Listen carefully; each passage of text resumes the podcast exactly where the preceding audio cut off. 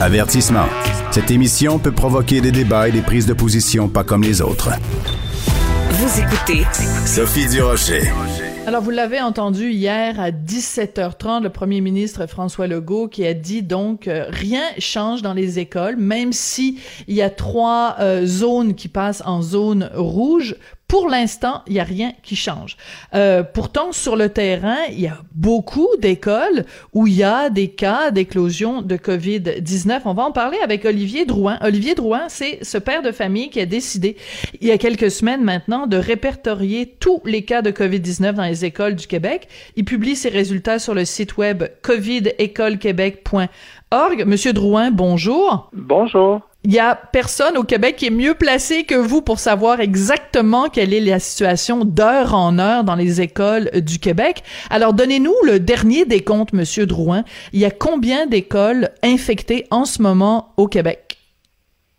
601. Donc, euh, depuis ce matin, j'ai fait quelques mises à jour. Je suis rendu au-delà du cap de 600. Donc, 601 écoles affectées avec au minimum un cas mais naturellement plusieurs avec plusieurs cas et certaines éclosions et des fermetures commencent à arriver aussi.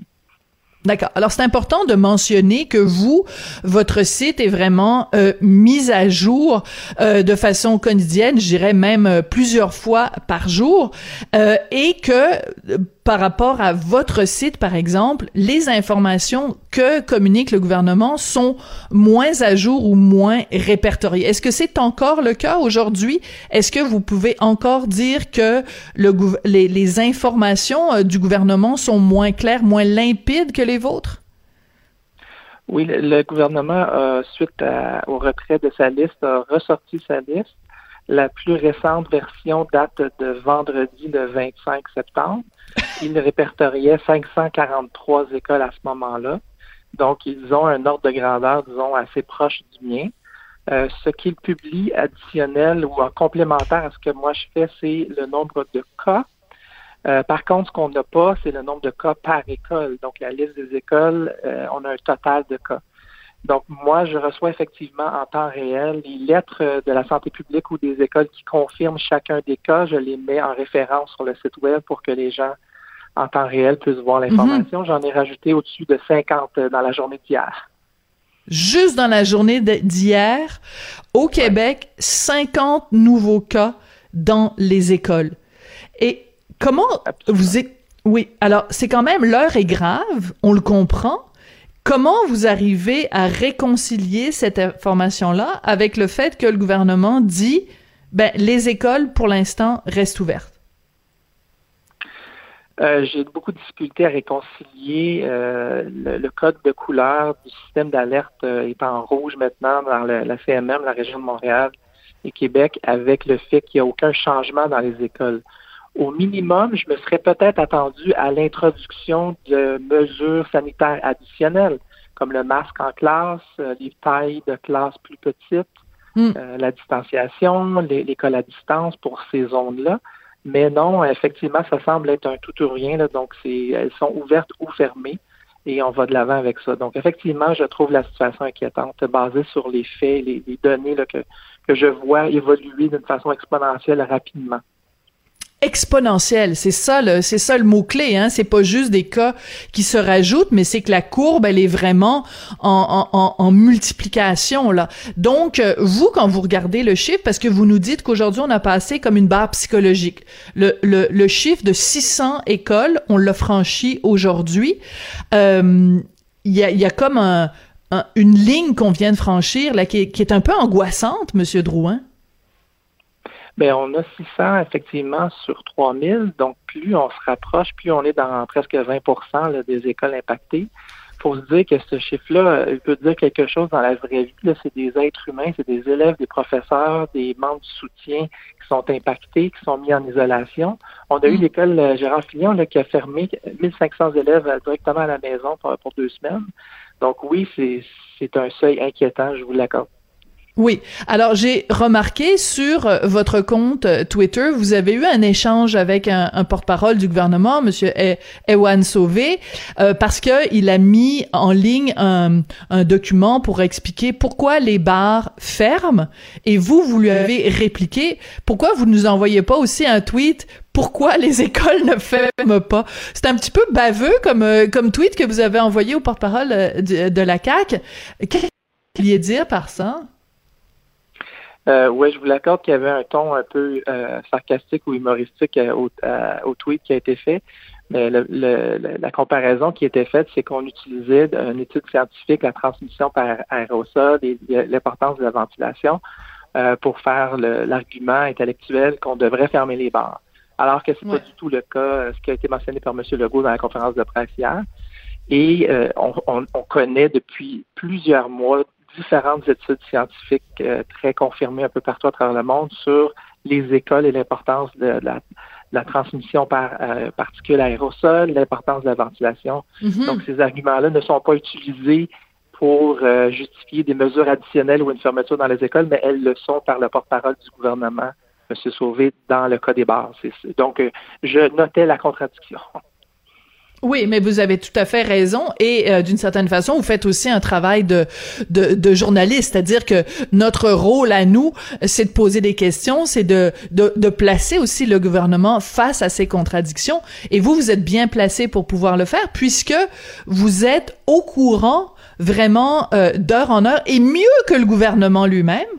Vous faites une meilleure job que le gouvernement, vous êtes mieux au courant justement de euh, l'amplitude, de l'ampleur de l'éclosion. Alors, vous nous avez parlé tout à l'heure du cas euh, de cette école qui a été euh, complètement fermée. Est-ce qu'il y a d'autres cas que vous voyez qui vous semblent inquiétants, où il y a vraiment une progression importante du nombre de cas et, et, que vous, comme père de famille, parce que c'est pour ça à la base que vous avez fait ce site-là, comme père de famille, que ça vous inquiète quand vous voyez la situation aller? Oui, ben on, a eu une école juive à Montréal qui a fermé, justement, qui était la première à fermer. On a eu Grand Héron à Sainte-Sophie. On a eu l'école Paul-Émile Bordua à, Saint-Hilaire. Donc, un peu partout, euh, un peu plus grand, un peu plus large que la CMM, là, mais on commence à voir des éclosions de 15, de 20, de 25 cas avec soit des fermetures de cycles secondaires complets ou des fermetures d'école au complet. Donc, ces situations-là, je, ils sont évitables, on s'entend. Donc, euh, le fait qu'il y ait un cas dans une école, c'est pas alarmiste en, soi, mais le fait que la transmission se continue à l'école même, d'une personne à l'autre, de soit d'un adulte aux enfants ou des enfants entre eux, c'est ça qui est alarmant en fait. La zone rouge devrait au minimum nous amener une gradation de mesures pour aider, comme on fait dans le reste de la société, dans le fond. C'est un peu ça que moi, je mm-hmm. décris euh, ce matin. C'est que, basé sur l'information qu'on a disponible, tout le monde, on n'introduit pas des mesures additionnelles pour protéger nos enfants dans les écoles. Oui, c'est-à-dire qu'en fait, on dit, OK, on va fermer les bars, on va fermer les restaurants, on va fermer les musées, les bibliothèques et tout ça. Euh, les gens qui veulent euh, être euh, dans des rassemblements à l'extérieur, faut y en a deux mètres, faut qu'ils portent le masque. Mais c'est comme si on disait toute la société au complet doit s'ajuster, se semi-confiner, mais les écoles, où pourtant il y a plein, plein, plein d'éclosions, on fait rien, on change rien. Non, exact. Puis vous avez euh, en classe, il y a 25 à 30 élèves, pas de masque. Donc, euh, ils passent la journée avec des systèmes de ventilation défaillants dans certains cas. Des fois, il n'y a pas de fenêtre du tout. Et là, ils ont zéro masque. Ils sont pas à distance euh, sociale et ils hmm. parlent à tous les jours. Donc, ils sont dans une bulle classe, mais on l'a vu qu'il y a des, y a des transmissions à l'intérieur de cette même bulle classe-là et à l'intérieur des écoles. Oui. Donc c'est ça. Alors on a vu cette semaine quand même des associations d'enseignants réclamer c'est quand même ça vient de la part des enseignants là, euh, des, des associations d'enseignants donc des regroupements demander que le, le masque soit porté euh, en classe. On a vu aussi des gens, des spécialistes de la santé, je pense par exemple à Amir Kadir que j'ai reçu ici euh, à l'émission dire ben il faut vraiment se concentrer sur les systèmes de ventilation dans l'école. c'est drôle, on a l'impression que ces ces voix là s'élèvent mais qu'elles ne sont pas entendues. Il n'y a pas vraiment beaucoup de réactions à ces, à ces, ces voix-là qui s'élèvent. Mais le port du masque, là, on, est tous conscients qu'il y a des énormes dépenses qui se font pour, le, pour ce qui est de la COVID, mais ça coûte rien. Introduire le masque obligatoire en classe, ça coûte zéro dollar. C'est facile à mettre en œuvre. Les enfants sont déjà habitués, malheureusement, à porter des masques. Plusieurs le portent d'une façon volontaire toute la journée en classe de toute façon. Donc, cette mesure-là ne coûte rien. Pour ce qui est de la ventilation, euh, Monsieur Robert, je crois, a annoncé 20 millions cette semaine ou dans les derniers jours. Euh, on s'entend que 20 millions sur 3 000 écoles, ça fait 6 000 dollars par école. On va pas aller très loin avec ça, mais je pense que c'était pour l'entretien. Donc, il y a des filtres à entretenir, mais il y a des systèmes qui sont défaillants, qui peuvent coûter des centaines de milliers de dollars à remplacer. Donc, c'est, euh, je pense que même la protectrice du citoyen ou la vérificatrice générale avait bien documenté la situation là, de, la situation dans nos écoles. Donc, euh, il y a des investissements majeurs à faire, mais ça, c'est du moyen long terme. Mais à court terme, l'introduction simplement du masque, là, ça coûte rien et mm. on dit en anglais un low hanging fruit, une, opportunité rapide de, changer la situation. Oui, on voit tout de suite l'image. Là, on est à côté d'un pommier. On n'a même pas besoin de monter sur une échelle pour aller chercher la pomme qui est en, tout en haut de l'arbre. Le, le, le, le fruit est mûr. Il est près de nous. On n'a que à tendre la main pour aller le chercher. Vous avez tout à fait raison. C'est une très belle, une très belle image. Je veux juste revenir à votre à votre site à Covid École euh, Québec. Euh, je, vois régulièrement passer euh, des, des, des, parents qui disent ben voyons donc comment ça se fait que je suis mieux informé de la situation dans la propre école, dans l'école où vont mes enfants, je suis mieux informé de la situation en suivant Covid École Québec que euh, en, en ayant l'information de l'école ou qu'en ayant l'information du gouvernement. Oui, il y en a beaucoup des parents là qui disent ça. Il y en a, il y en a beaucoup et c'est tout à fait vrai parce que euh, de ce que je comprends, et naturellement je suis pas dans les milieux scolaires, là, mais de ce que je comprends, les écoles ont un protocole de communication à suivre qui, qui part de la santé publique. Donc la santé publique leur dicte un peu les, les règles à suivre et euh, c'est eux qui émettent les lettres qui doivent ensuite être communiquées par les écoles, mais par le temps que ça se rende de la santé publique à l'école, de l'école à la commission scolaire, au centre de service scolaire, aux parents et aux professeurs. Il peut se passer, euh, je ne sais pas, 24, 48 heures. Mais la première fois qu'une lettre sort de quelque part, quelqu'un me l'envoie à la seconde près, donc je l'ai tout de suite. Donc, je peux hmm. souvent intervenir plus rapidement. Euh, mais on, on s'entend que je n'invente pas de données. Ces données-là existent, elles sont gouvernementales. Bien sûr. Euh, je l'ai déjà dit plusieurs fois en entrevue, ça prendrait simplement quelqu'un qui collige ces informations-là d'une façon centralisée pour être aussi efficace au niveau du gouvernement. Ah, je ne fais pas de magie, ce n'est que de la publication d'informations.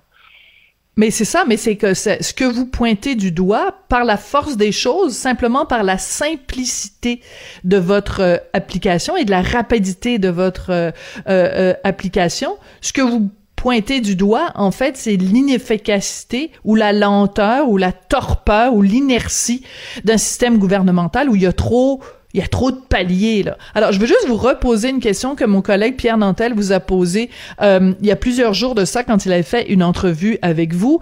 Il n'en revenait pas que personne au gouvernement ne vous ait contacté pour, euh, premièrement, vous remercier de ce que vous faites ou pour s'informer de votre méthode pour pouvoir s'en inspirer. Donc, ils avaient posé la question à ce moment-là. Vous lui aviez dit non, personne du gouvernement ne m'a contacté. Je vous la repose aujourd'hui, 29 septembre. Est-ce que depuis, quelqu'un au gouvernement, n'importe quel palier, là, vous a appelé?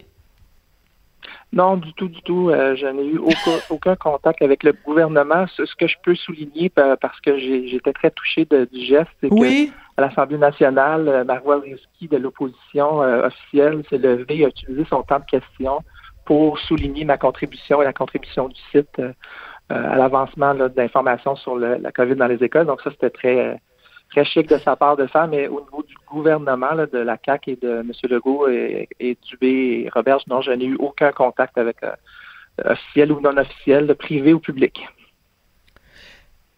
Je veux pas vous mettre des mots dans la bouche, Monsieur Drouin, mais c'est quand même assez particulier que ça prend quelqu'un qui est dans l'opposition pour souligner votre travail citoyen. Parce que ce que vous faites, c'est un travail citoyen, c'est un travail de, mise en ressources, hein, parce que les informations que vous avez, c'est parce que les gens vous les envoient. Donc vous, vous, vous colligez de l'information qui est disponible, mais ça prend quelqu'un de l'opposition pour souligner votre travail citoyen, ce que le gouvernement qui est au pouvoir n'a pas la décence de faire. C'est fort de café, là. Oui, c'est effectivement la situation. Mais je comprends. Je veux pas non plus, comme je disais, vous mettre des mots dans la bouche, mais on est capable de lire entre les lignes que, disons que, est-ce que je peux dire ça comme ça? Vous avez juste à répondre oui ou non. Ça aurait été apprécié de votre part en regard de l'immense travail que vous faites, parce que c'est sûr, ça doit vous prendre des heures et des heures chaque jour. En regard de l'immense travail que vous faites, disons qu'un appel ou un petit clin d'œil ou une petite tape sur l'épaule aurait été apprécié. Oui, c'est certain qu'un signe de reconnaissance aurait été apprécié, mais je vous dirais qu'à tous les jours, je regarde l'évolution du site, puis la contribution des gens sur les médias sociaux, les parents, les, témoignages des parents, puis hmm. on est rendu à 3,5 millions de pages vues sur le site. Donc, c'est quand même exceptionnel. La, population embarque vraiment. Ils ont développé le, muscle ou le réflexe euh, d'aussitôt qu'ils reçoivent une information de, l'envoyer.